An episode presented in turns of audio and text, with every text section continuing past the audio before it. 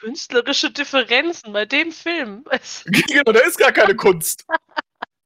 Alles kann Kunst sein. Nein, dieser Film ist das Gegenteil von Kunst.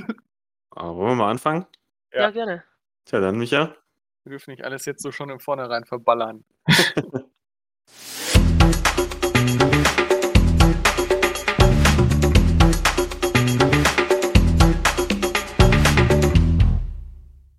Hallo und herzlich willkommen zu einem neuen Podcast der glotzenden Zimbelaffen. Heute mache ich einfach mal die Stumpfe an Mod und darf meine großartigen Teilnehmer und Teilnehmerinnen begrüßen. Und zwar den Lea Hallo! und den Jano. Hallo. Mein Name ist Micha und wir werden jetzt probieren, euch äh, ein paar Minuten äh, lustig zu unterhalten. Und zwar mit schlechten Filmen. Und diesmal wirklich. Das stimmt nicht. Nein, das, das ist auch nicht teilweise nur. so. Was eine schlechte Anmod. Boah, übel. Nächstes Mal mache ich das wieder selber. Nee, Ja, nächste, die nächste Chance kriegt die Lea. vorgelesen, der vorher angegeben wird. Ja, das ist eben der Punkt. If you pay peanuts, you only get monkeys. Aber wir sind doch auch die glotzenden Zimbelaffen. Ja, ja merkst du der Meta-Witz und so. So, wir sind im Jahre 1984. Eins der wichtigsten und bedeutendsten Jahre der Menschheitsgeschichte. Da sind unglaublich viele wichtige Sachen passiert, von denen mir jetzt keine einfallen. Aber unglaublich viele gute Filme.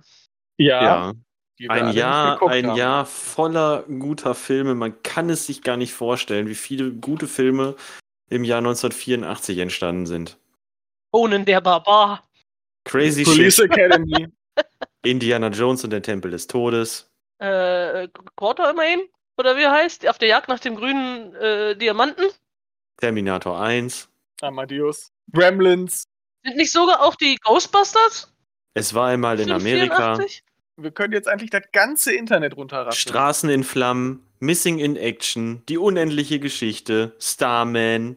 Soll ich, soll ich weitermachen? Beverly Hills Cop. Ich würde gern hier noch, äh, heißt, der, heißt das Nausicaa aus dem Tal der Winde? Ja, kannst Der du natürlich auch gerne anführen. Ja, natürlich. Aber Ghostbusters, Entschuldigung, ich wollte nochmal bestätigen, ist von 1984. Ja. Also ein hammergeiles Jahr. Richtig Filmtechnisch. krass. Und darum haben wir uns eine Regel gegeben. Genau, die Regel besagt, wir gucken keine Filme, die wir kennen. Ja, es sollten Erstsichtungen sein. Ja, Erstsichtungen aus dem Jahr 1984. Und damit waren alle guten Filme weg. Ja, ja, so. Scheiße. Aber es war letzten Endes war es doch relativ einfach, dass jeder von uns einen Film äh, sich ausgewählt hat, den auch alle anderen noch nicht kannten, ne? Also es war ja jetzt jeder dieser drei Filme war für uns alle ja eine Erstsichtung. Ja. Das ist korrekt. Ja, wir sind einfach gut, dann können wir hiermit schließen, ne? Ja, geil. Wir, wir sind gut darin, unsere eigene Aufgabe zu erfüllen. Ja, super. wow. Ja, äh, was ist denn unsere Reihenfolge? Ich finde, wir fangen beim schlechtesten. Okay, das heißt, ich bin dran. Äh, Sehe ich das, Das, richtig? Sind das, wir. das, so wollte ich das. Also Ja, aber, aber, aber ich sehe es richtig, oder? Also ich starte mit meinem. Ja, so wie wir, eigentlich so wie wir besprochen haben, ne? Ja, das ist heißt, okay. Ja, von schlecht nach äh, äh, äh, besser.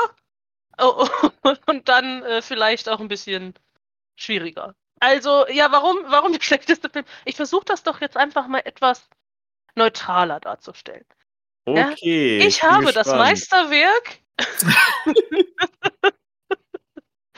das Meisterwerk von Neil Israel, geschrieben zusammen mit seinem Bruder Bob Israel, äh, namens Bachelor Party, ausgesucht. ja, ich kannte diesen Film noch nicht, ich habe ihn nicht gesehen. Im Gegensatz zu Splash, Jungfrau am Haken aus demselben Jahr. Ähm, Hauptdarsteller ist nämlich Tom Hanks. Ich glaube, das war einfach so der Moment, wo ich gesagt habe, ach komm, dann können wir uns jetzt mal eine alte äh, Filmkomödie mit Tom Hanks angucken. Da waren ja jetzt auch nicht so viele schlechte dabei, ne? Sowas wie Big oder so. Was kann man mit Tom Hanks eigentlich falsch machen? Richtig, Nix das, eigentlich, richtig, habe ich mir gedacht. Aber wir mussten, wir mussten den Film finden, mit dem man etwas falsch machen kann. Und wir haben ihn gefunden. So, nochmal, so neutral wie möglich. Die Handlung des Films ist relativ einfach erklärt, finde ich. Rick Gasco gespielt von Tom Hanks, er verlobt sich mit seiner Freundin Debbie Thompson. Sie, Tochter einer, äh, ja, was sind das für, äh, hier Golfclub-Eltern, ja?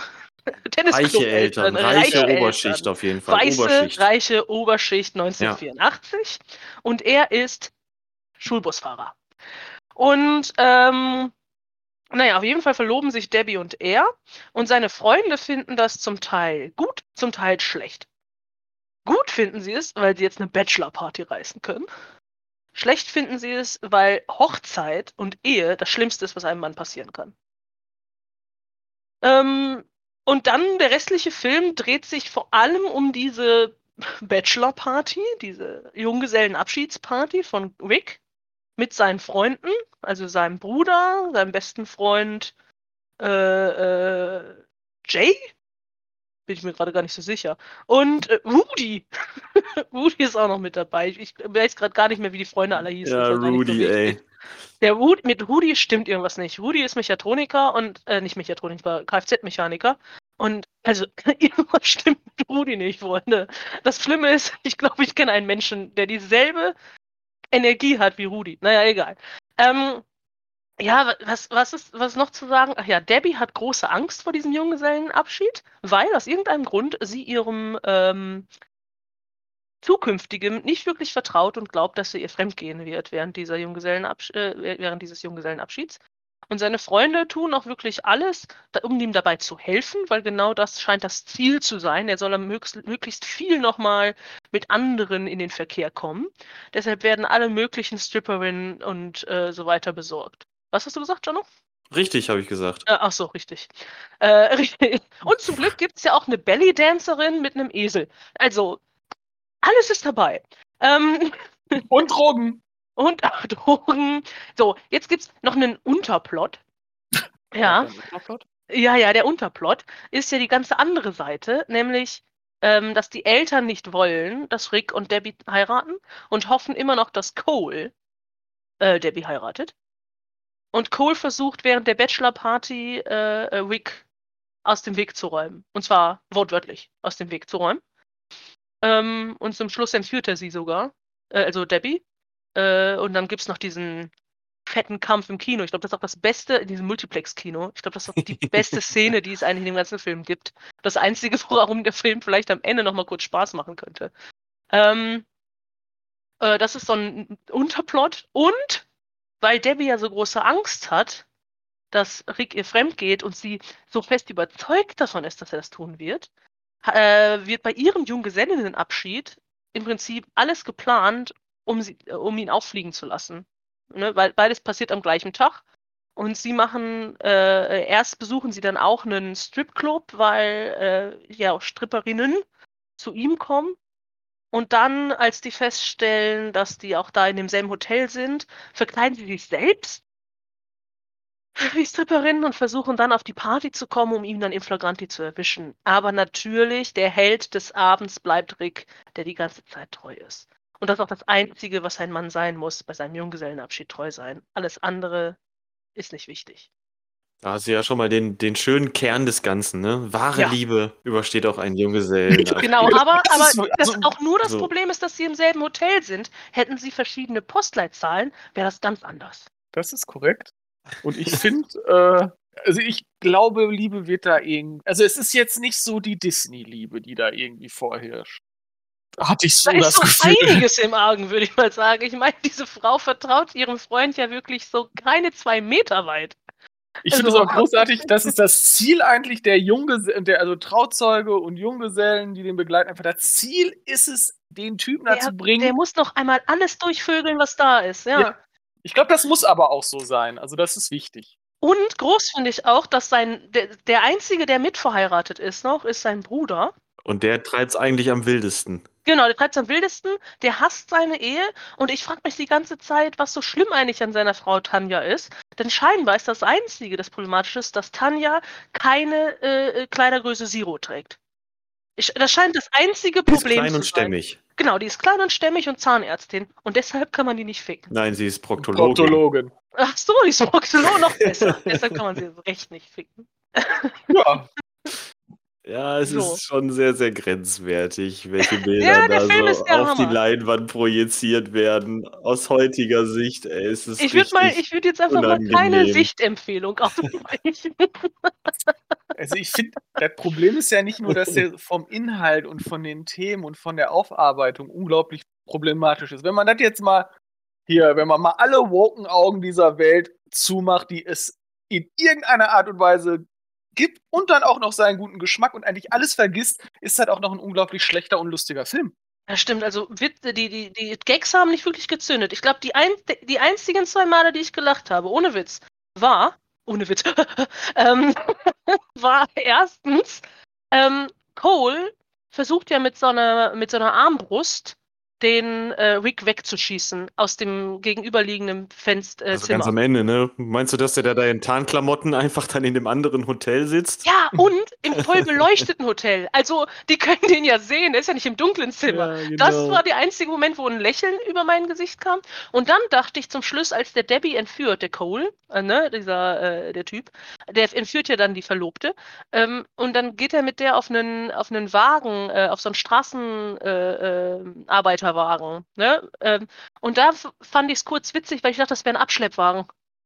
War es aber nicht. Wegen Also wegen des Wort, ja genau, Check ich. wegen des Wortspiels. Aber Ah, war Zu es kompliziert gedacht. Lea, Richtig. zu kompliziert gedacht. Nicht. Ja. Der, der Humor hatte nicht diese Dimension. Ich habe ihn auch nicht in Deutsch geguckt. Ich habe mir sagen lassen, die 80er Ja, Jahre Synchro wäre ein großer Hammer gewesen. Ähm, also die deutsche Synchro. Aber dafür habe ich ihn im Original gesehen und es gibt ganz am Anfang, wo uns Woody, mit dem echt was nicht stimmt, vorgestellt wird, ähm, der unter seinem Auto steht und redet, aber es bewegt Mhm. sich sein Mund nicht. Und das gibt es ja in solchen älteren Filmen öfters mal, dass es irgendwie noch einen, einen Monolog oder Dialog gibt, aber die Menschen nicht reden, weil man das nachträglich reingeschnitten hat. Und Das genau kann das, sein, ja. Genau das sieht man da an der Stelle richtig gut, wie der da seinen Burrito mampft, aber noch irgendwas über das Auto macht. Das passiert aber in der deutschen Synchro auch mehrfach. Da Ja, in der deutschen Synchro, aber ins- das war die Original. Und so. Ja, vielleicht war das doch Ja. auch, keine Ahnung. Vielleicht wurde Rudy, weil der einfach auch so durchgeknallt war, vielleicht wurde er einfach auch komplett neu synchronisiert, auch fürs Original, kann ja auch sein. Weil der war ja schauspielerisch, der war ja, der, der war ja auf Dauerkoks und Speed und noch, Der wollte ja auch nur Möpse sehen die ganze Zeit. ja, der war ja völlig durch. Was, was stimmt mit Rudi nicht? Das ist die einzige Frage. Oh, ich habe mir. Ich, jetzt, jetzt erinnere ich mich. Ich habe, während ich den Film geguckt habe, glaube ich, zwei DIN A4 Seiten voll gekritzelt. Was mit dem Das Menschen nicht tut mir stimmt. leid. Was, was mit Rudi nicht stimmt, genau. Ja, das tat mir auch sehr leid. Vielleicht finde ich das noch. Ansonsten ist es halt. Naja, gut, vielleicht hat er sich, vielleicht hat er sich gedacht, okay, der, der Hauptdarsteller, die Hauptfigur, Rick, ist ja äh, unterwegs, also jetzt aus der Sicht des Schauspielers, meine ich, ne? Ja. Er war ja, war ja nicht der einzige Freund. Da gab es ja einmal hier quasi seine rechte Hand, Ricks rechte Hand, so, ne? Der, sein, sein bester Freund, der das alles so organisiert hat. Dann gab es ja noch den Typ, der die, der die äh, Stripperin und die Prostituierten klargemacht hat. Mhm. Dieser auch so, dieser Verkorkste. Dann Rudy, Mhm. dann ja noch Ricks Bruder und dann gab es ja noch Michael Dudikoff. Was hat Den du noch gar nicht erwähnt hast. In dem Film steht nämlich. Michael Dudikoff mit. Aber er, er macht nichts. Er ist einfach nur Nein, da. und Michael Dudikoff macht nichts. Der ist einfach nur da und hält seinen toten Pudel, den er auf dem Kopf trägt, in die Kamera. Und äh, entführt einen Esel zwischendurch und mehr macht er ja eigentlich nicht. Insgesamt hat er eigentlich zu viele Freunde. Und es sind zu viele Freundesrollen in diesen Film reingeschrieben worden, als dass die so wirklich richtig glänzen können. Und dann hat sich dann vielleicht dieser Barry Diamond, so heißt der Schauspieler, gedacht, ja, dann muss ich halt Zeit aus den Vollen, Vollen schöpfen, ne? Auch gegen, auch um gegen so einen charismatischen Badass wie Tom Hanks anzukommen. Und leider hat er sich äh, für den Koksweg entschieden. Nicht den Königsweg. aber tatsächlich vollkommen egal, weil niemand von, der, von den Freunden hat irgendwie ein Charaktermerkmal, was ir- irgendwie heraussticht. Außer, ist depressiv. ja, und auf Drogen. Depressiv und auf Drogen. Mhm. Ja. Aber sonst, also da ist auch kein irgendwie gearteter, interessanter Charakter dabei. Das ist einfach alles nur dumm. Da waren auf jeden Fall einige Sachen drin, die mich auch so ein bisschen getriggert haben. Ne? Also jetzt hier mit dem, äh, mit dem Freund, der offensichtlich depressiv ist und dem dann hinterher einfach auf die Schulter geklopft wird, so nach dem Motto, lächel mal wieder. Genau, da ist eine Party. Nimm mal ein bisschen Drogen und geh auf Party. Stell dich nicht so an. Ja, ja, Ah. genau. Dann die Sache mit dem Esel, der einfach auf der Party an den Drogen krepiert und tot in den Fahrstuhl gelegt wird. Wow, was ein Gag. Hammer. Krass. Passiert. Diese, diese Prüderie auch. Ja, diese, die Prüderie, aber die, Was die nicht glauben, die die gelebte Frauen- Prüderie. Nee, nee, was die glauben, was. Nee, doch, doch, was die glauben, wie die Frauen auf Hooker oder Strips, äh, Stripclubs reagieren. Ach, das meinst du? Die sind, ja. da, die sind ja ohnmächtig geworden, weil da jemand Ja. einen Schwanz in der Hand hatte. Weißt du, sowas. Also ich habe mich wirklich, das Dick-Sandwich. das Dick Sandwich, ähm, ich, ich habe mich wirklich zwischendurch gefragt, wie Eis am Stiel einen so viel besseren Job machen konnte und mich so viel besser Weil unterhalten Eis am konnte. Stiel nicht so verkrampft ist. Ja, Für richtig. sich genommen. Also ist, ich würde nicht sagen, dass es gute Filme sind, aber sie sind nicht so verkrampft. Und ach ja, ich habe mich gefragt, warum aus Tom Hanks nach diesem Film nicht ein zweiter oder ein Adam Sandler 1.0 geworden ist. Wie der plötzlich zehn Jahre später Philadelphia spielen konnte. War das Ja, zehn Respekt. Jahre später? Ja, 93. 93? Forrest, Forrest Gump war zehn Jahre später, 94. Okay. Eine wichtige Sache müssen wir über den Film immer noch verlieren, weil ein Highlight hat er tatsächlich. Mhm. Einen Cameo-Auftritt des Zimbelaffens. Ja. Jo, in Ricks Küche, Moment. während er da so vor sich hin kocht. Aber das sind die ersten zehn Minuten, danach kann man den Film ausmachen. Und jetzt ganz ehrlich, jetzt ist es raus. Wir haben den Podcast einfach nach einem Charakter aus einem der besten Filme aller Zeiten. Wir benennen uns Benannt. auch bald um in die Bachelor-Partys. Die, die, Die Bachelors. Die Bachelors. Rudi und seine Freunde. Ich weiß nicht, ob wir da Probleme kriegen mit RTL oder so, aber hey. Ich glaube, auf Bachelor ist kein Copyright, oder? Nein, und äh, ich, ich darf mich sogar so nennen. Ja, also bitte. Also ich Ja. würde noch einmal ganz kurz einwerfen, äh, die deutsche Synchro ist super. Die deutsche Synchro wertet den Film extrem auf, weil die halt richtig dumm ist. Sie ist ein bisschen anstrengend, weil die Freunde auch teilweise die ganze Zeit nur rumschreien. Ich weiß nicht, wie war es im Original. Es wird extrem viel geschrien in dem Film. In dem Film. Okay, nee, nee, nee, die schreien gar nicht so viel, finde Ne? ich. Also doch, also in der deutschen Synchro, die sind die ganze Zeit nur am Rumbrüllen. Nee, nee, nee, nee, da. Rudi brüllt, ja. Aber der Rest ist relativ gelassen. Es ist doch gar nicht so eine laute Party, muss ich ganz ehrlich sagen. Na doch, im Deutschen, äh, da ist schon, da, da geht schon ordentlich die Post ab. Und die ersten zehn Minuten hatte der Film mich eigentlich auf seiner Seite. Und dann erst, da, dann habe ich irgendwann gemerkt, oh, das ist jetzt vielleicht doch alles etwas grenzwertig aus heutiger Sicht. Alles etwas merkwürdig. Aber da waren so ein paar schöne Slapstick-Momente drin und das ist ja eigentlich auch dann mein Humor. Ich bin ja eher so der nackte Kanone, Hotshots, Top-Secret-Verfechter. Und äh, davon hatte er ein paar schöne Szenen drin. Auf dem Tennisplatz, als er da die ganzen Tennisbälle zu den Nachbarn rüberfliegen, zum Beispiel. Rudy Ja. unterm Auto ganz am Anfang. Ja, und dazu dann noch diese Schnodder-Synchro, das hatte mich dann Hm. schon irgendwie abgeholt. Auch Und das Ende im Multiplex-Kino fand ich jetzt nicht das Ende schlecht. im Multiplex-Kino war tatsächlich mit fast die beste Szene zusammen mit der Entführungsszene und dem Hütchenmann hinten auf ja, dem Auto. Das wollte ich nochmal kurz erwähnen. Also das war Mach wirklich. Also, bei mir waren es tatsächlich die letzten zehn Minuten. Einmal, wo Die ersten er und die letzten zehn Minuten, alles klar, ja, das ist, da, darauf kann ich mich einigen. wo Debbie entführt wird auf eben diesen, diesen äh, Straßenarbeiterwagen, wo hinten so ein Typ drauf saß auf so einem extra Gestell und immer diese Pylonen aufgestellt hat. Und der blieb eben die ganze Verfolgungsjagd da sitzen und stellte einfach immer Pylonen auf.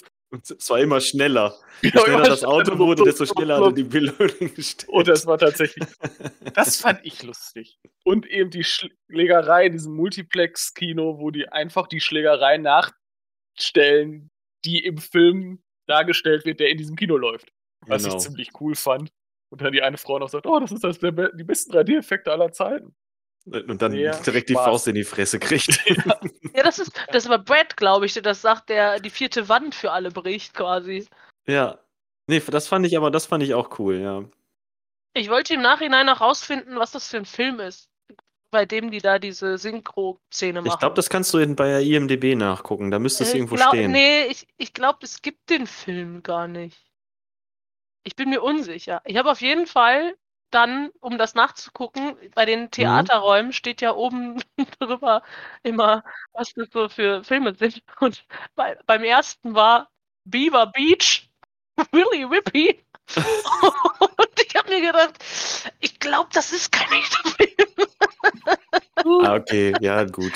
Macht doch mehr Sinn, wenn sie den dafür nachgedreht haben. Ja. Oder zusätzlich. Ja, ich, ich, Das war ich, ja auch ich, irgendwie an so eine alte, das war so an, an alte Raumschiff Enterprise-Folgen angelehnt, ne? Was man Ja. da im Kino gesehen hat, so sah das aus. Ja, an schlechte alte Science-Fiction-Filme. Ich bin mal so ein bisschen in mich gegangen, ne? Und hab mal überlegt, also ich musste auch die meiste Zeit nicht lachen. Die meiste Zeit habe ich mich einfach für diesen Film geschämt. Und dafür, wie die, wie darin äh, Themen behandelt und angesprochen und äh, krampfhaft zu versucht wurden zu Witzen umzuwandeln, ne? Das fand ich unangenehm. Ja. Ich muss aber auch gestehen, hätte ich den Film so mit 16 gesehen oder so, Ah, dann hätte ich, und mit den richtigen Leuten, dann hätte ich wahrscheinlich anderen Spaß wenigsten, wenigstens einige Zitate aus diesem Film übernommen. Ja, So in den, in vor den allem in der deutschen Synchro, oder? Ja, ja, genau. Ja, ja. Ne, weil ja da waren kann, schon halt, sehen, ja. da waren halt schon so ein paar Sprüche drin und auch so ein paar witzige Sachen und dann blendet man den Rest relativ schnell aus. Also ich glaube, hätte ich den mit 16 gesehen, dann würde ich den heute besser bewerten. Ja. Alleine so aus der Nostalgie heraus. Ich wollte gerade sagen, ja. Ja, das, das sehe ich, das verstehe ich auch. Also jeder, der den aufgrund von Nostalgie noch irgendwie ab und an äh, hochhält, kann ich, kann ich nachvollziehen. Es gibt ja mehrere Filme, die, also von denen ich selber auch sagen würde, so, die waren in der Jugend echt der Hammer. Und wenn man die jetzt nochmal guckt, denkt man, uh, das war schon ein bisschen unangenehm. genau. Aber man feiert halt trotzdem dann vielleicht noch die Sprüche, die man früher auch noch gefeiert hat. Ja. Ich finde, dazu hatte der aber zu wenig coole Sachen. Ja, äh, äh, Also, das ist, also, wir nehmen jetzt mal als Beispiel, was ich mir gestern nochmal angetan habe, äh, American Pie.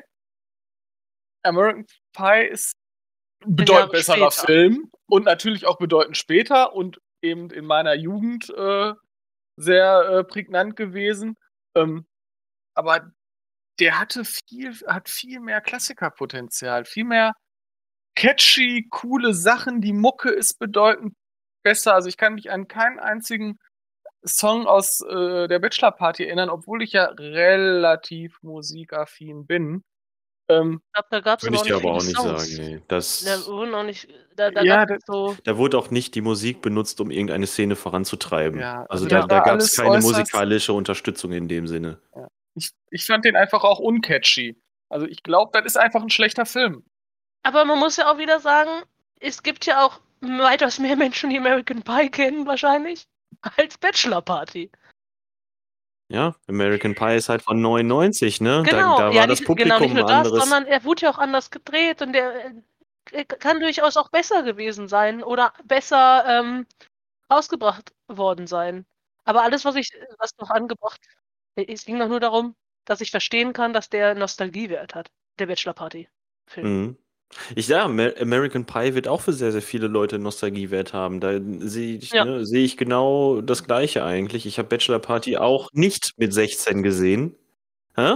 Ich wollte nur äußern, dass ich das tatsächlich nicht so sehe. Aber ich habe zumindest schon von, von vielen gehört, die Bachelor Party, äh, die, die äh, American Pie heute auch immer noch abfeiern, ähm, weil die den halt damals im richtigen Alter gesehen haben. Und ich habe Bachelor Party nicht mit 16 gesehen, sondern deutlich später und muss auch sagen, dass ich Bachelor Party, mein Gott, ich werfe alles schon durcheinander. Ja, American Pie. Sehr, sehr viel später gesehen, ist überhaupt nicht mein Humor. Nein. Vor allem auch, wenn man das nochmal sieht, also äh, Bachelor Party konnte nicht irgendwie Kinder abgreifen, der war damals ab 18 und bespricht jetzt ja auch ein Thema, was also Ja. auch keine, keine jungen, infantilen Kinder anspricht. Also der soll ja ein Publikum ansprechen, was wahrscheinlich im heiratsfähigen Alter oder sowas ist. Also das ist ja kein Mhm. Film für, wieder als Beispiel American Pie, von irgendwelchen äh, spätpubertären Jungs, die unbedingt mal an Deck stecken müssen. Ja, das ist Also- halt die Frage, ne? Ich kann bei Bachelor Party das Zielpublikum gar nicht so genau ausmachen. Der war, der war in Deutschland, war der ab 18, ne? Sonst äh, war der halt PG-13 in, in aber den ist ja- USA. Ich weiß auch nicht, welchen Impact der Film zum Beispiel in den USA hatte, wie der da eingeschlagen ist. Weil das, äh, die Prüderie in den 80ern in den USA war ja noch viel, viel krasser. Ja, Also- hat 38 Millionen eingespielt in, in Amerika. In. Scheint er wohl durchaus erfolgreich gewesen zu sein. Ja, aber Aber ich kann es dir echt nicht sagen. Ich weiß es nicht. Ich weiß nicht, welchen, welchen Einfluss der hatte. Was ich aber sagen würde, ist schon, dass sowas wie American Pie irgendwo auch der geistige Nachfolger davon ist. Vielleicht gäbe es American Pie nicht ohne Bachelor Party. Ja, wahrscheinlich haben die Macher von American Pie sich den angeguckt und haben gesagt, nö, so machen, Machen wir nicht. besser. So, Vielleicht, ga- ja. ganz ehrlich, nette Blaupause, wir machen das genau anders. Ja gut, genau anders auch. Aber, Nee, eben, so, so ein großer Anders. Unterschied ist da nicht. äh, doch.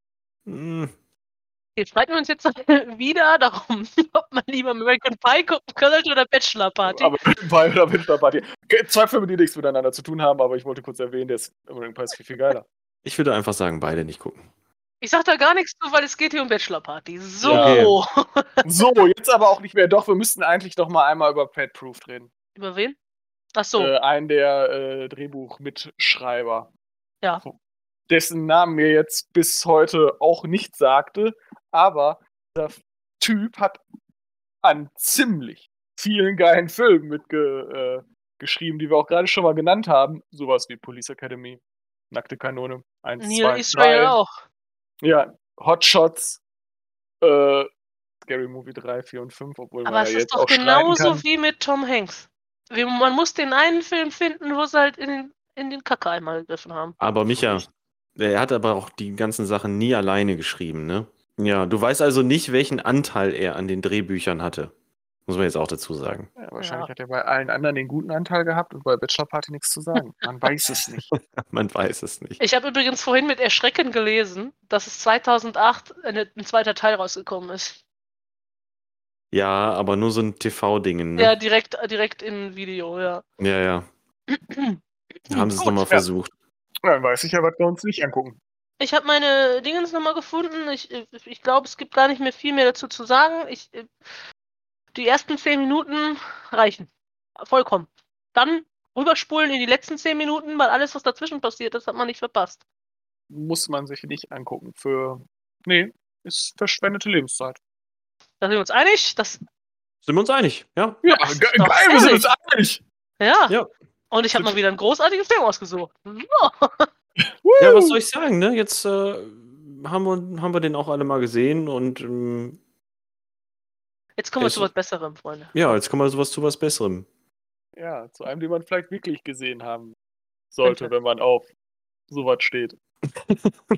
äh, wenigstens kann ich bei dem verstehen, warum der Kultfilmcharakter hat. Weil Ja, der jeden schon, schon, scheiß, äh, schon super ist, so rum. Weil eigentlich, weil eigentlich die gesamte Musik in diesem Song richtig geil ist. In diesem Film. Die, in diesem Film. In diesem Film. Mein Gott, ich habe heute Wortfindungsschwierigkeiten. Ey, ist ganz, ganz schlimm. Wie oft habe ich mich gerade versprochen? Ich weiß es nicht. Egal. Ich bin die mit Fieber. Hast du immer noch? Manchmal, ja. Also, es geht um den sehr außergewöhnlichen Film Repo Man mit Emilio Estevez. Da, da, da, da, da, da. Jo, den habe Emilio. ich mir ausgesucht und äh, ich hatte diesen Film davor bestimmt schon 15 Jahre im Regal stehen und habe ihn einfach nie geguckt. I don't know. Ich schäme mich etwas dafür, denn ich bin ein großer Fan von diesem Film geworden. Habe ich festgestellt. Ich mag diesen Film wirklich sehr und habe mir jetzt auch das Mediabook davon bestellt. Weil ich der Meinung bin, dieser Film gehört in meine Sammlung. In einer besseren Qualität. Ja, aber warum, worum geht's? Das ist jetzt eine sehr gute Frage. Na, um Repo Man. Und dass es ein echt harter Job ist. ja, Ja, genau. Ja, es geht vordergründig um Repo Man. Repo Man sind ja Leute, die machen Sachpfändungen, so wie man so schön sagt. Wenn du dein Auto nicht bezahlst und deine Raten nicht pünktlich zahlst, dann kommen die halt zu dir und sacken die Karre wieder ein. Sie klauen quasi dein Auto und bringen es dann, ja, zu wem auch immer es eigentlich gehört, zurück und kassieren dafür Geld. Und äh, der junge Odo, so wie er im Film immer genannt wird, also eigentlich Otto, gespielt Nein, nein, von ich bin Odo. Odo. genau Odo, Emilio Estevez, ein junger Punk in äh, Los Angeles, glaube ich, ne? Ja, Los Mhm. Angeles war's. Der nicht so richtig weiß, was er mit seinem Leben anfangen will und so und irgendwie ja so halb auf der schiefen Bahn und äh, halb von allem angepisst. Der gerät an, ah, wie hieß er nochmal? Bud. Genau, Harry Dean Stanton. Und der, ja, rekrutiert ihn quasi, ohne dass er so ihn genau aus, weiß. genau. benutzt ihn. Nutzt ihn dazu aus, mal schnell ein Auto mitgehen zu lassen. Und dann wird ihm erst klar, oh Kacke, ich habe hier gerade einen Job für einen Repo-Man erledigt. Ja, und nachdem er dann aber irgendwie auch von seiner Freundin abserviert wird und ähm, seine Eltern ihn auch so ein bisschen im Stich lassen und auch keine Kohle mehr da ist, äh, nimmt er dann doch nach einigen ha Irrungen und Wirrungen und ähm, ja, nimmt er auf jeden Fall den Job als Repo-Man an und gerät dann in diese Welt der Repos. Das ist aber nur das Vordergründige, ne? Das ist nur die Geschichte, die uns über Odo erzählt wird. Gleichzeitig geht es nämlich noch um einen, um ein anderes Auto. Ich weiß jetzt nicht mehr gerade, was irgendein. Bababa Malibu. War, war Malibu, nicht Hawaii. Chevy Malibu, genau. Genau, ein Chevy Malibu. Damit ist ein Forscher unterwegs oder ein Wissenschaftler oder so. Und der, damit beginnt der Film auch. Da verrate ich jetzt auch nichts. Der hat irgendeine seltsame Substanz in seinem Kofferraum. Man kann darüber spekulieren, was es sein könnte. Der Film gibt ein, der Film gibt ein mehrere Möglichkeiten, was es sein könnte. Nee, es ist das gleiche, was im Koffer von äh, äh, Pulp Fiction. Ja, bei Ja, Fiction. aber da- äh, Fangen die aber nicht an zu schwitzen, wenn die den Koffer aufmachen, nee, oder? das Ist ja ist, auch viel auch, ist auch nicht das Gleiche. Okay. Das ist das gleiche. Nein, ist es nicht. Wie dem auch sei, äh, der wird ganz am Anfang angehalten, dieser Wissenschaftler, der von einem Polizisten auf der Landstraße. Der Polizist macht den Kofferraum auf, da kommt ein heller Blitz raus, man sieht nur noch das Skelett und dann stehen da nur noch zwei kokelnde Stiefel. Und äh, der Polizist ist einfach pulverisiert. Weggeblitzt. Achso. Ja, und der geblitzdingst, genau. Und dieser Wissenschaftler fährt dann eben nach Los Angeles und äh, will sich da mit irgendwelchen UFO-Verschwörern oder auch Regierungsmenschen, man weiß es nicht so genau, treffen oder vor denen flüchten. Versuch nicht zu erklären, man muss es erleben, glaube ich. Genau, man, muss, man muss das spüren. Ja, es ist nicht so echt ganz Film, klar, mit wem er muss. sich, ja, es ist nicht ganz klar, mit wem er sich treffen will oder welches Ziel er eigentlich verfolgt. Ne? Er schlingert Er halt einfach durch die Freunde. Gegend und er hat auch Freunde, die auch nach ihm suchen. Und natürlich wird dieser Malibu auch bei den Repos ausgeschrieben für 20.000 Dollar, was äh, so viel Geld ist, dass sich irgendwie alle nach diesem Wagen umsehen und Harry Ja, Dean Stanton unbedingt diesen Wagen haben will und ver verfeindetes, ein verfeindetes Repo-Man-Büro, die Rodriguez-Brüder, Ja. die wollen, die wollen diesen auch haben. Also Alles dreht sich eigentlich um dieses Auto und ähm, das, was sich da in dem Kofferraum verbergen könnte. Und damit endet der Film auch, aber was da am Ende passiert, werde ich jetzt nicht verraten. okay. So viel spoiler ich jetzt nicht. okay.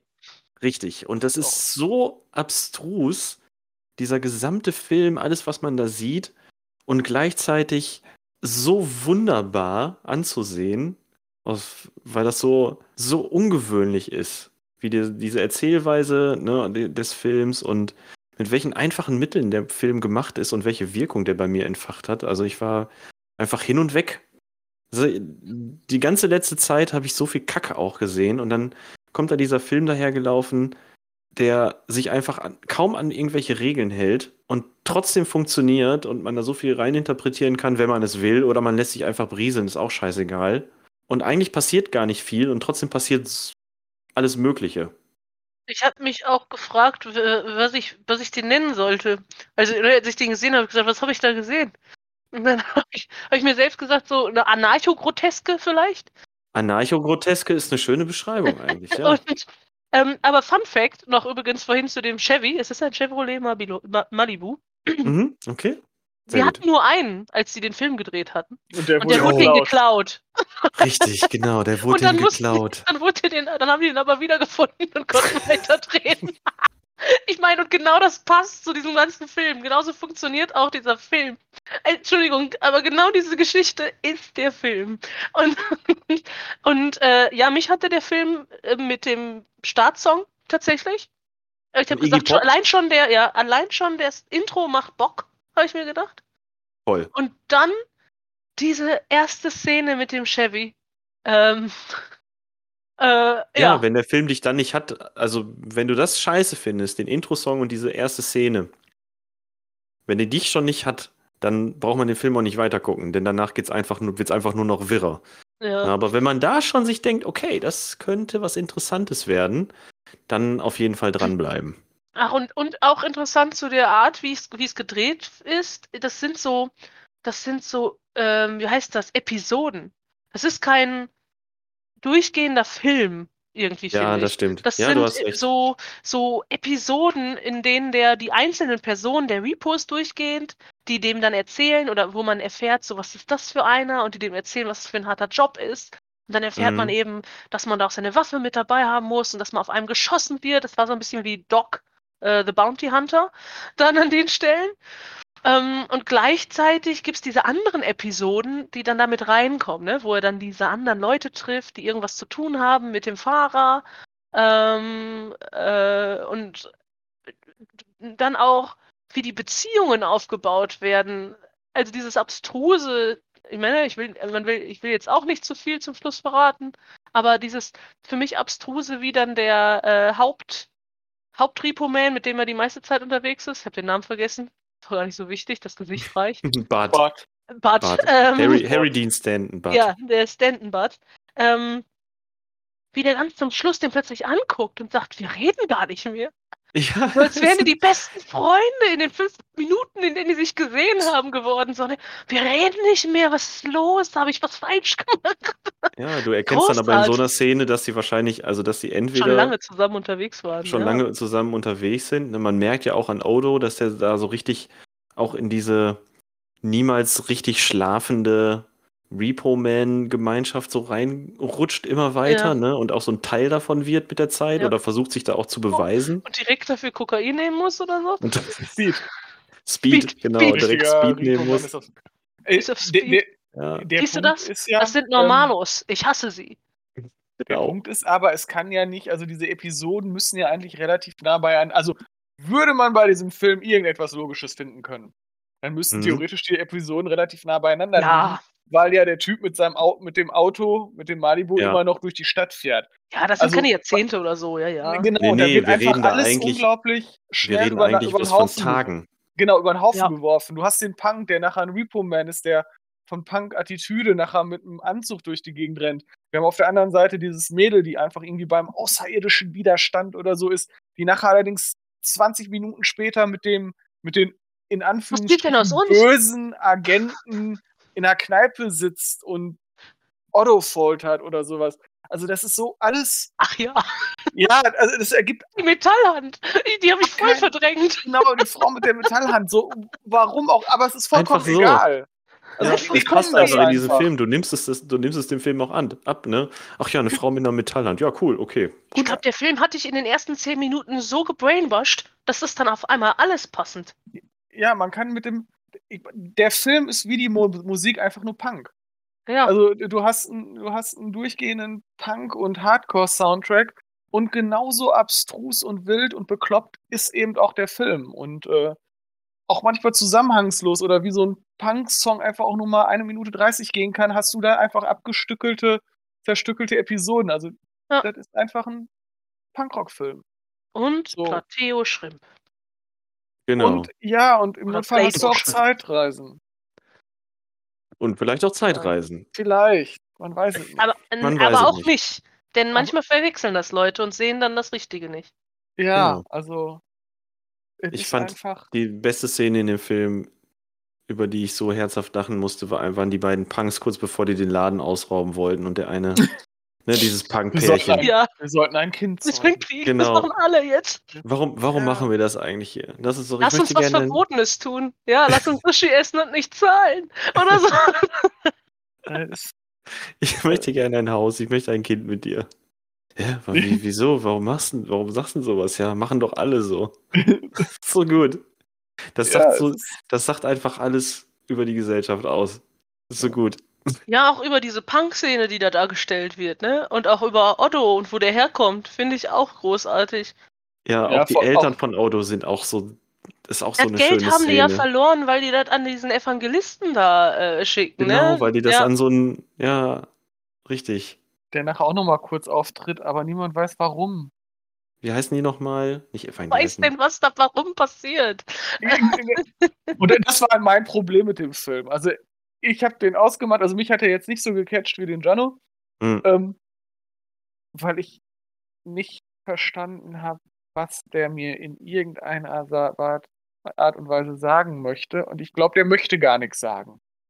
So. Also für den Regisseur ähm, soll der Film die Angst vor dem Atomkrieg, die in den 80er Jahren ja sehr akut war, widerspiegeln. Für den Regisseur geht es auch eigentlich nicht um Odo, sondern um den Wissenschaftler, der mit einer offensichtlichen Atomwaffe oder was auch immer im Kofferraum durch die Gegend fährt und einfach Leute damit atomisiert.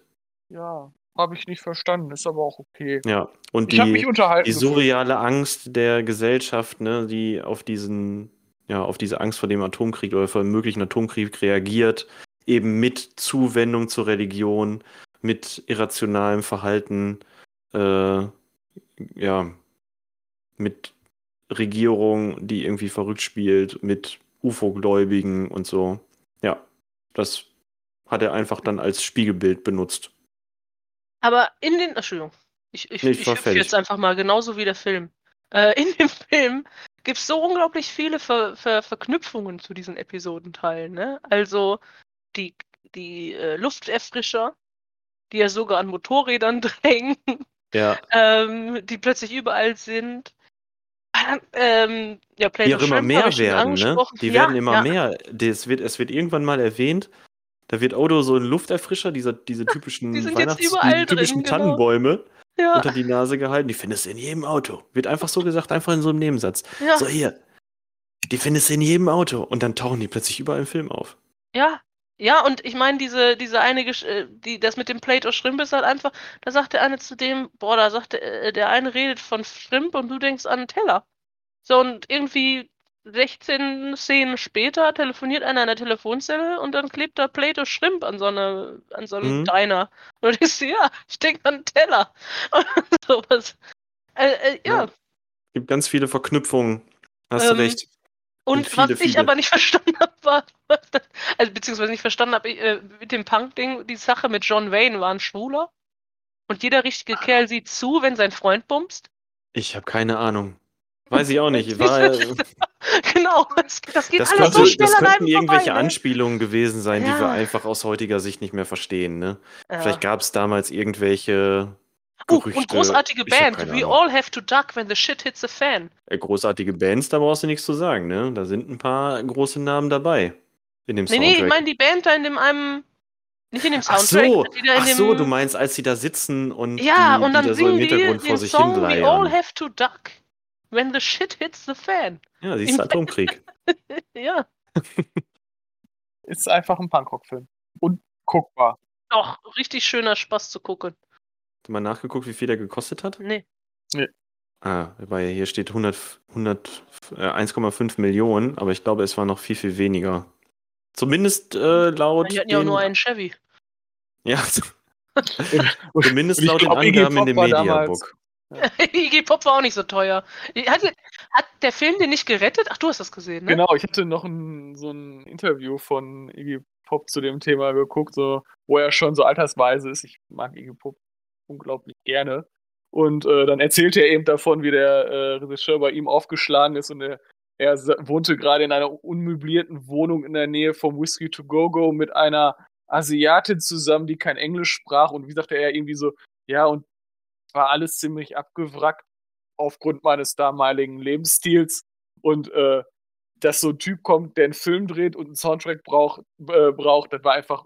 Und auch sagte, ey, ganz ehrlich, Iggy, mach, was du willst. Ich gebe dir keine Vorgaben. Er sagt, das war ein Geschenk des Himmels.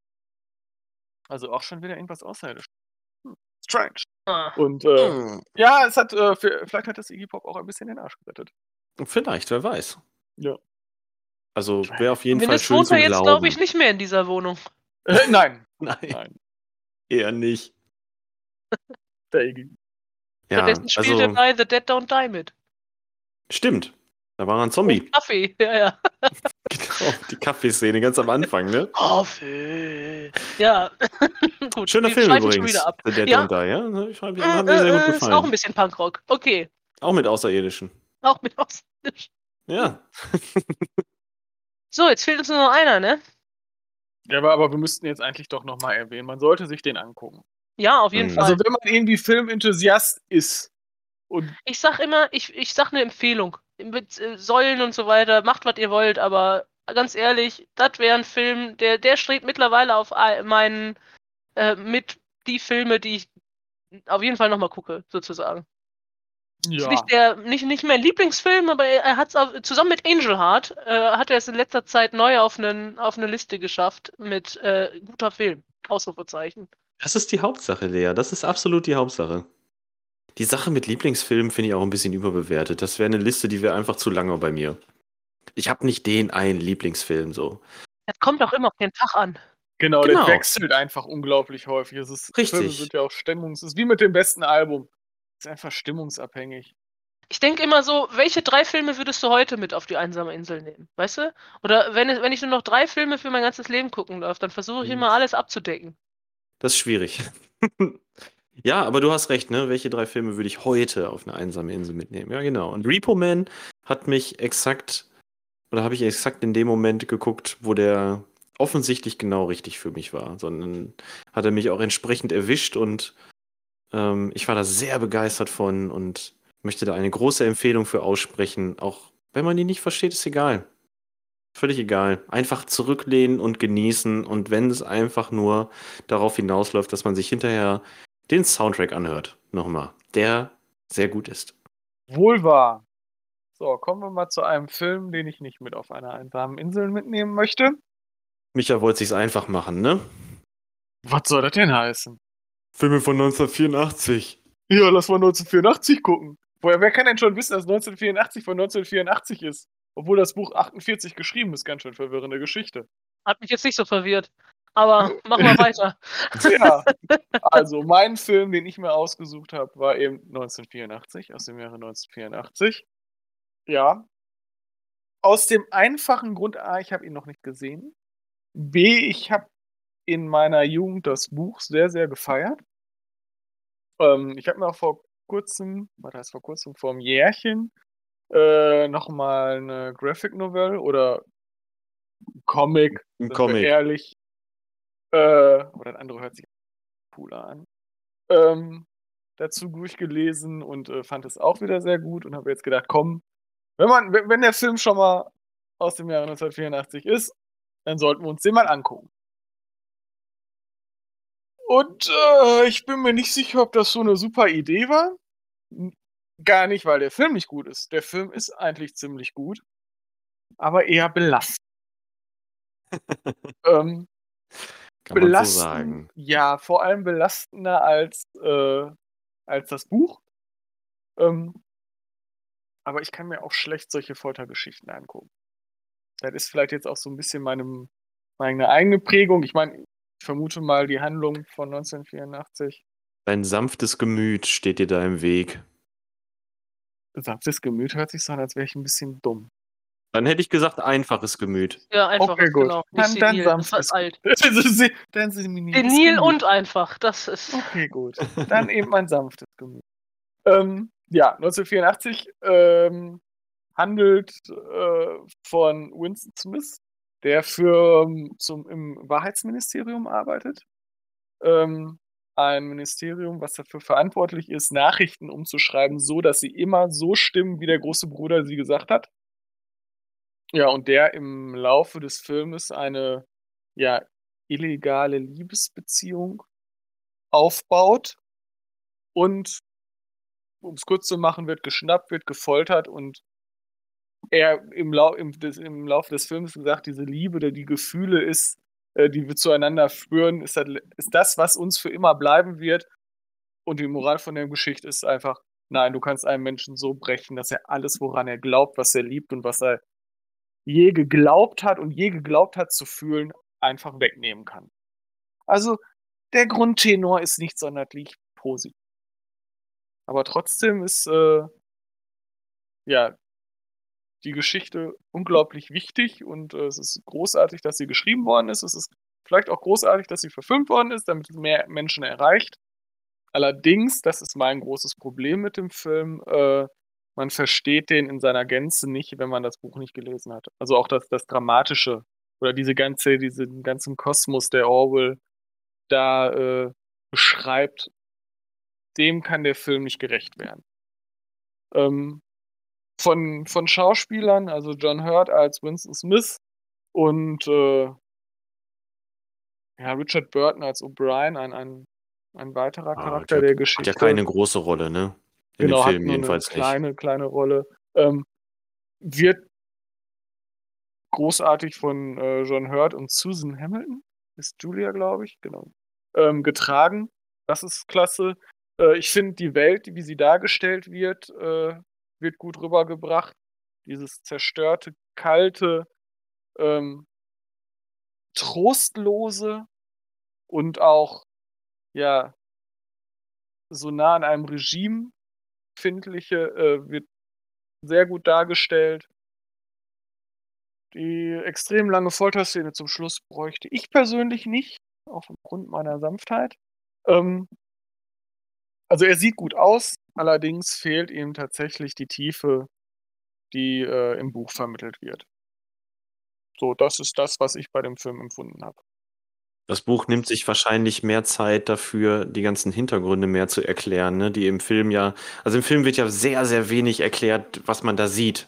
Genau, also das, es fehlt, ähm, also A, die, die, ganze, die ganze Tragik dieser Welt, die, dieser Welt, in dem äh, sich äh, Winston Smith da befindet, äh, die totale Überwachung, das ist das Wahrheitsministerium und das Ministerium der Liebe, dieses perfide in dieser Welt, was diese Partei da aufbaut, auch dass immer wieder gewechselt wird, welche Fraktionen innerhalb dieser Welt Krieg haben und das einfach nicht stimmt, äh, was den Leuten dann nachgetragen wird, geht so ein bisschen unter. Das muss man sich alles sehr, selber herleiten in diesem Film.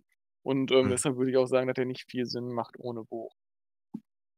Aber äh, ja, er ist besonders wertvoll. Aber kein Film für die einsame Insel. Außer man hat einen Bock auf einen unglaublichen Tag, einen traurigen Auch Tag. kein Film für einen verregneten Sonntagnachmittag. Äh, nein, nein. Da bin ich Also, ja anderer Meinung. Ich gucke ja solche Filme gerne an verregneten Sonntagnachmittagen. Okay. Einfach noch, um, um noch mehr Leid in dir zu erzeugen. Schön. So bin ich. Meine Ja. Seele ist schwarz. Deshalb höre ich gern Lana Del Rey. Angeschränkte Sehempfehlung. Ich weiß nicht, wie es euch damit ergangen ist. Ich kenne das Buch nicht. Ich kenne auch das Comic nicht. Ich hatte es bei dir nur mal in der Hand, glaube ich. Nur nur mal durchgeblättert. Ich kenne natürlich Szenen aus dem Film. Ich weiß, ich kannte auch die Handlung grob, also wusste, worum es äh, geht. Also das war jetzt auch nicht neu für mich. Ich wusste nicht, dass es mit so einer langen, meiner Meinung nach auch irgendwie überflüssigen Folterszene am Ende dann der Film ja endet. Ah, ich weiß nicht. Mir fällt es immer noch schwer, so eine abschließende Meinung zu dem Film zu haben. Weil einerseits ist es, glaube ich, ein sehr wichtiger Film, was so die, die Darstellung von so einem totalitären Regime angeht. Andererseits wird es, glaube ich, auch niemals ein Favorit werden von mir. Ist jetzt nicht ein Film, wo ich sage, oh mein Gott, das ist der, das, das krasseste Drama, was ich je gesehen habe. Schwierig. Schwierig, ja, ist tatsächlich sehr schwierig. Ich glaube auch, dass mir der, ähm, der Roman da gefehlt hat, weil die Ideen, die dahinter stecken, ähm, wirklich nicht so gut rauskommen, wenn man nur den Film guckt. Also ich glaube, der Film ist im Prinzip ein, du hast den Roman gelesen und willst es jetzt nochmal in Echtmensch sehen oder sowas. Ähm, also so, so, so fühlt es sich ein bisschen für mich an, weil ja, er macht, er macht mich auf der einen Seite interessiert daran. Also ich, ich kenne das Buch nicht, ich kenne die Geschichte ganz, ganz entfernt. Bei mir war das, ich habe äh, hier Fahrenheit damals äh, gehabt und habe gedacht, ah ja, Life lässt ihn würde denselben Quack. Und das äh, ähm, wegen Dystopien und so weiter. Ähm, das, was mir, äh, das zum Beispiel die Theorie um den Neusprech und dass durch diese Neusprechsache es nicht möglich ist, ähm, eigene Gedanken mehr oder Gedanken zu fassen, die andere verstehen oder kritische Gedanken, weil es immer schwieriger wird, äh, tiefergehend zu denken, also durch, durch, durch eine neue Sprachform das Denken abgestellt wird und solche Sachen, ne? Die, diese Ideen äh, fand ich interessant. Da steckt ja eine bestimmte Sprachtheo äh, ja, Sprachtheorie hinter. Aber das wird im Film ja auch so nicht direkt gesagt, ne? Das erfährst du doch. Passiert nur in einer ganz kurzen Szene, wo die da in dieser Kantine sitzen und darüber reden. Und da sagt der eine, oh, und wenn das so läuft, dann könntest du vielleicht gar nicht mehr verstehen, was ich gerade denke, wenn ich das sage. Und dann sagt er, genau darum geht's. Und, und äh, die, diese Idee fand ich interessant, aber die wird, wie du schon sagtest, nicht wirklich gut ausgeführt in dem Film. Ne? Also da kommen wir da irgendwie nicht hin. Ich glaube, das Äh. war auch das fehlende Puzzleteil jetzt gerade. Du hast gerade gesagt, ne, man, das ist ein, das ist vielleicht wirklich ein Film, ähm, der zusammen mit dem Buch funktioniert, weil das Buch ist ja, äh, also der Name ist ja schon sehr bekannt, ist ein sehr bekanntes Werk, so würde ich es mal einschätzen. Ne? Ja. Big Brother ja Diesen, auch. Ne? ja. Genau, Big Brother is watching you. Also spätestens Big Brother is watching you kennt ja irgendwie so gut Ja. wie jeder. Und dieser Film baut ja direkt auf das Buch auf. Ich habe auch oft jetzt schon gelesen, als ich mich dann da noch mal schlau gemacht habe, dass er immer so auch angesehen wird, dass es eine sehr, sehr getreue Romanumsetzung ist. Mhm. Eine Romanverfilmung. Ist, Genau, sehr nah am, am Original. Also das, was äh, ich gelesen habe, ich glaube, das lass mich nie lügen auf Wikipedia, also dass auch eine frühere Ver Verfilmung von dem Stoff nicht so gut bei den Erben von Orwell angekommen ist und dass dieser Film dann sozusagen auch abgenickt worden ist als, als sehr nah an dem Buch. Deshalb, also es Also ist ein sollte man sich schon vorher ein bisschen Wissen vielleicht anlesen.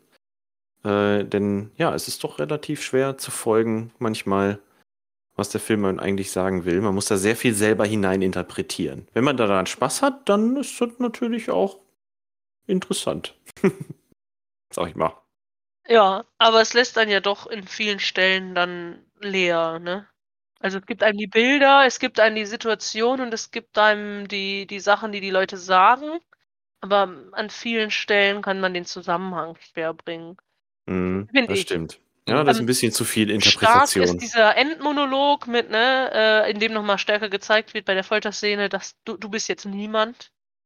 Äh, Mhm. wer, wer bist du? Also, ne, oder ich, ich werde, wer ist ich? Du bist ein Niemand, du, ne, du bist ein, du bist Teil der Gemeinschaft, und wenn du weg bist, warst du nie da. Sowas in der Richtung. Ähm, Ja, also Das- ich, ich, Ja. ich finde, äh, Entschuldigung, also diese, man kennt ja dieses, die Gedanken sind frei und dieser Film kommt einfach oder das Buch kommt an und sagt, nein, Ja, also es ist schon krass. Nicht, nicht mal deine Gedanken sind frei. Und wenn dann einer da ankommt und sagt, ich denke, also bin ich, dann kommt der Film und sagt, auch nein.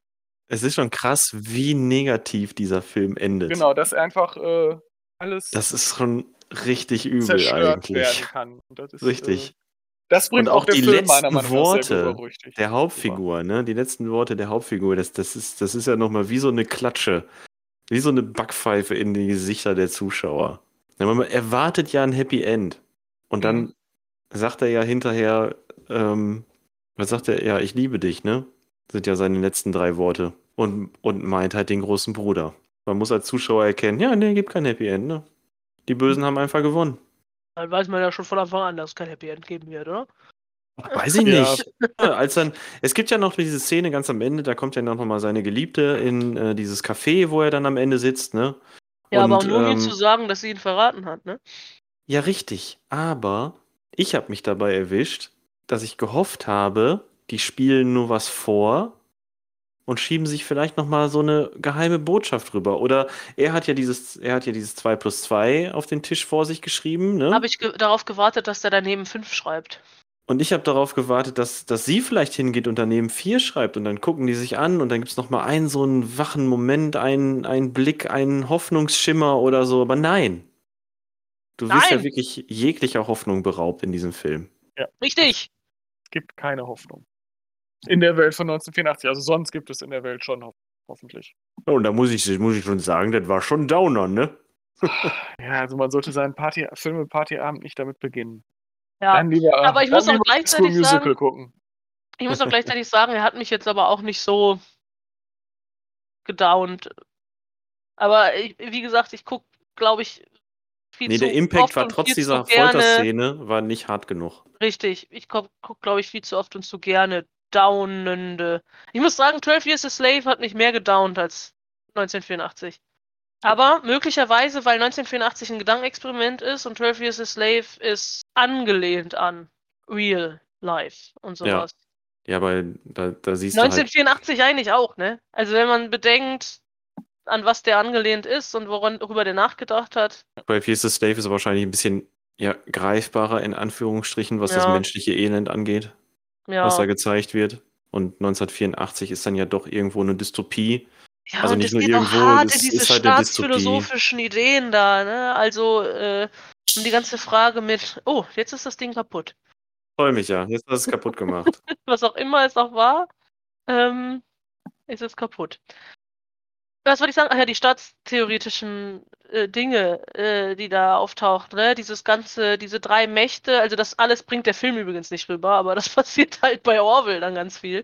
Diese drei Mächte, die verstehen, dass wenn die ähm, ihre, ihren Völkern vorgaukeln, dass sie im Krieg sind, ähm, die sich friedlich verhalten, weil die sich dann so ja, weil die dann dem Staat vertrauen mehr, weil der ja der Starke ist und äh, man muss gar nicht Krieg gegen das Volk in Anführungsstrichen führen, obwohl das tun sie ja dann auch, äh, sondern man muss so tun, als würde man eigentlich Krieg führen und solche Punkte und mit Macht und wie man die Macht hält und wie man den Leuten erklärt, dass sie kein Individuum sind, sondern Teil eines Ganzen und solche Sachen. Ja, das, äh, das steckt ja dahinter und das ist etwas komplizierter. Ja, ist ein komplizierterer Film, komplizierteres Buch. Und das ist eben auch das, mein Problem mit der Bewertung dieses Films. Wenn man, also dadurch, dass er so unglaublich nah am Buch ist und auch zu dem Buch nicht mehr erzählt, dann kann ich das Thema Handlung und so abhaken mit dem ja, ist wieder das Buch, was soll ich dazu sagen? Also das, was ich feiern kann, ist, wie der visuell dargestellt wird. Und das ist ziemlich stimmig und passend. Und äh, ja, und Kann, sonst ist kann es eine eine, Buchverfilmung bei dir im Prinzip nur schlecht werden, weil sie nicht dem Buch folgt? Und Nein, ansonsten kriegt sie da- dann immer nein. gar keine. Äh, Willst du jetzt hier wirklich die. Buchverfilmungsdiskussion aufmachen? Nö, das ist auch Quatsch. Also, ja, was für eine Buchverfilmungsdiskussion? Das klang jetzt gerade so, weil Nein, ja, ich, es ist. äh, lass mich doch okay. mal ausreden. Ja, Also das Buch, der Film kann ja auch dem Buch was dazugeben und dadurch besser sein. Geht, ja. Nur weil, und auch ein, auch ein Film, der sich genau ans Buch hält, ist ja dadurch nicht schlecht. Ich habe ja auch nicht gesagt, dass 1984 der Film schlecht ist. Er ist nur sch schwer verdaulich. Und, und schwer zu bewerten. Schwierig. ja. Schwierig. Um schwierig. abzuschließen, schwieriger Film. Sehenswert in Anführungsstrichen. Was man vielleicht noch heraus äh, noch mal kurz darstellen kann, ist hier Roger Deakins ist der Kameramann gewesen. Roger Deakins ist ein, ein äh, durchaus erwähnenswerter Name. Er ist nämlich zum Beispiel von Sicario auch der Kameramann gewesen oder von 1917, diesem One-Shot-Kriegsfilm über den Ersten Weltkrieg. Hat äh, schon einiges mit äh, Denis Villeneuve zusammen gemacht. Ich weiß nicht, ob der auch der Kameramann bei zum Beispiel Blade, bei dem neuen Blade Runner war. Und auch hier Kameraarbeit Ja, war irgendwie insofern, ja, siehst du mal, insofern erwähnenswert, dass die halt den Film ausgeblichen haben damals, um diese farbentsättigten Bilder hinzukriegen. Ja gut, aber Ja. es passt zu der Stimmung. Ja, genau. Also, haben ganz bewusst haben die den Film ausgeblichen, dann erst weiterverarbeitet. Und dadurch hast du halt wirklich so ganz viele Grau, Braun, Dunkelblautöne. Und selbst ja das Grün auf den Wiesen ist ja irgendwie eher so. Bist äh, sicher, dass die diese Grünwiesen, weil da hätte ich jetzt gedacht, ah, interessant, vielleicht haben sie genau die nicht nachgeblichen. Bin ich bei Weil die Lea. sind- Ich fand das. Entschuldigung. Ja. Ja, Ich fand das schön. Also dann vielleicht, nur in meine, dann vielleicht nur in meiner Erinnerung. Vielleicht war für dich alles grau, weil der Film am Ende so grau endet. Ja, vielleicht auch das, weil die Stimmung auch einfach so grau ist in dem Film. Dann äh, kann das vielleicht auch alles ineinander übergegangen sein bei mir. Das kann auch sein. Ich, spüre das eher wie Lea in diesem Fall. Also es war, hatte nämlich was wirklich Schönes an sich. Also dieser, es war eben dieser Kontrast. Ja.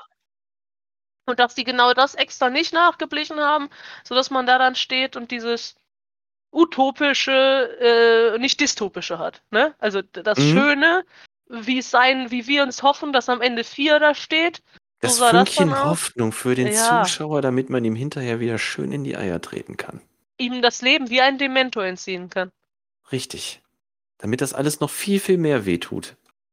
Ja, Okay. wird auf jeden Fall kein Film für mich auf Dauer. Aber ey, macht nix. Es ist Ja, trotzdem wichtig, dass es Fall diesen Film gibt. Ja, Ja. definitiv. Ich habe zwei sehenswerte Filme. Find Ja, ich dafür, gut. dass Guter wir am Schnitt. Anfang gesagt haben, dass scheiße ist. Ja, eigentlich, wenn man im Nachhinein nochmal drüber nachdenkt. Hat der Micha nur gab nur gesagt. ich einen- habe nicht gesagt, nur dass wir einen es selbst Scheißfilm. ausgesucht haben. Und weil wir mit dem angefangen haben, der hat alles überschattet.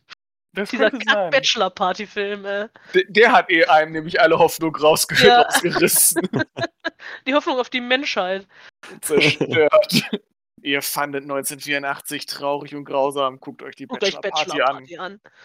Bam, bam. Also, was soll ich sagen? Bam, Ich feiere diese Episode auf jeden Fall schon allein wegen Repo Man. Ich bin Dem auch froh, dass ich mal den Episodenfilm, genau. Ich bin aber auch genauso froh, dass ich mal Bachelor Party gesehen habe. Und ich Mhm. bin auch genauso froh, dass ich mal 1984 geguckt habe.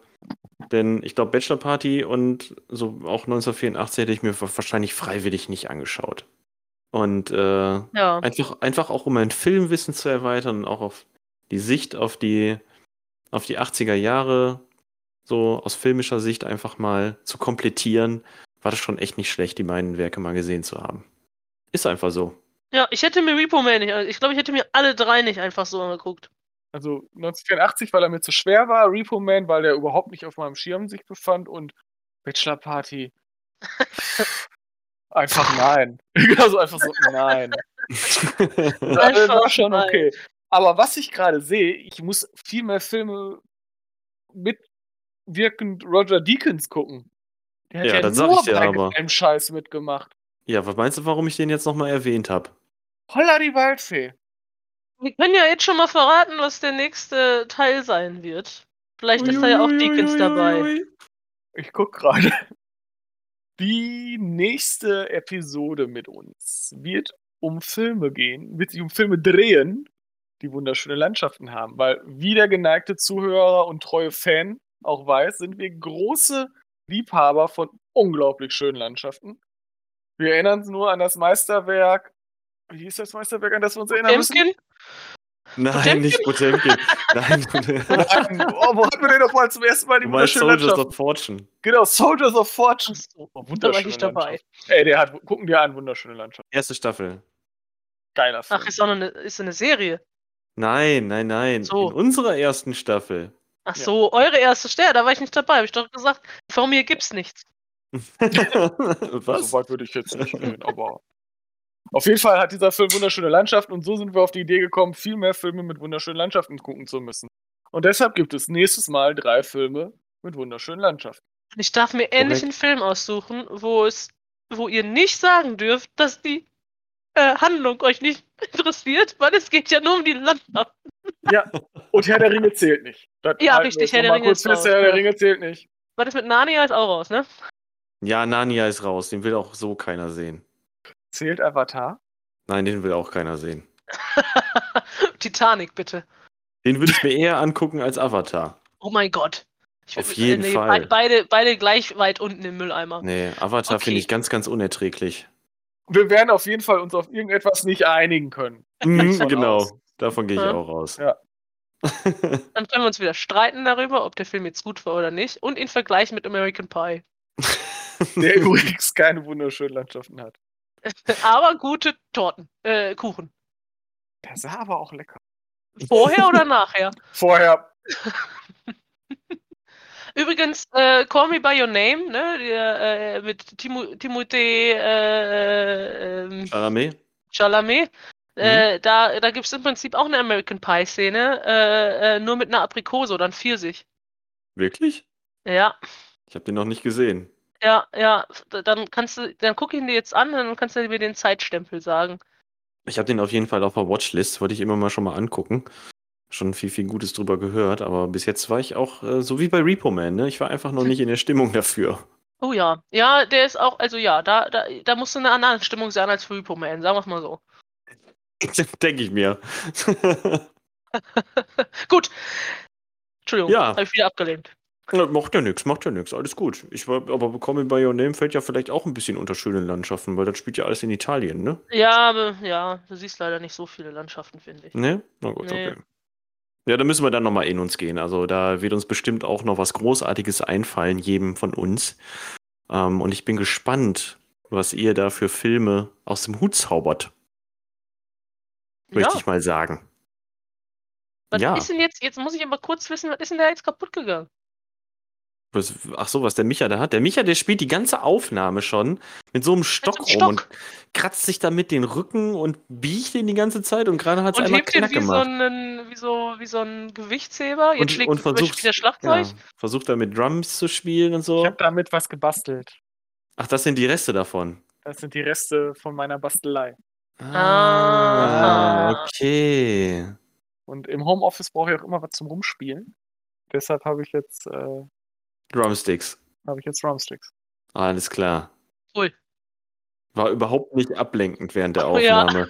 Unterschiedlich lange auch. Ich bin ziemlich froh, dass ich mich damit nicht umgebracht habe. ja, wir auch. Das wäre sehr unangenehm während der Aufnahme. Blut spritzt überall. Jano macht erstmal einen Screenshot. Ja. genau. Für die nächste Folge. Ja, auch bei Zur uns gibt's Sicherheit. Action. Ja, wir waren Zeuge. Sehr Macht doch einer eine Art Mod? Ja, du. Du bist Mod. Ich bin heute Mod. Mhm. Mhm. So, dann bedanke ich mich wie immer bei unseren Zuhörerinnen und Zuhörern, dass ihr mit uns die Zeit verbracht habt. Totgeschlagen habt. Totgeschlagen. Ich hoffe, ihr hattet alle sehr viel Spaß und äh, konntet ein bisschen was mitnehmen zu Filmen, die man sich vielleicht mal angucken sollte aus dem Jahr 1984. Und äh, ich würde mich natürlich sehr freuen und ich bin der festen Überzeugung, dass auch alle anderen sich sehr freuen würdet, wenn ihr beim nächsten Mal wieder mit dabei seid. Das Ja, wäre das fantastisch. Scheißfilm, wunderschöne Landschaften. Oder Superfilm und wunderschöne Landschaften. Oder vielleicht auch beides. Ich bin für Superfilme. Ich Ja. freue mich drauf. Ich mich auch. Und ich sag dann mal, habt Sonne im Herzen. Ciao for now. Tschö mit Ö. Küsschen aufs Nüsschen. Bussi auf die Pussy.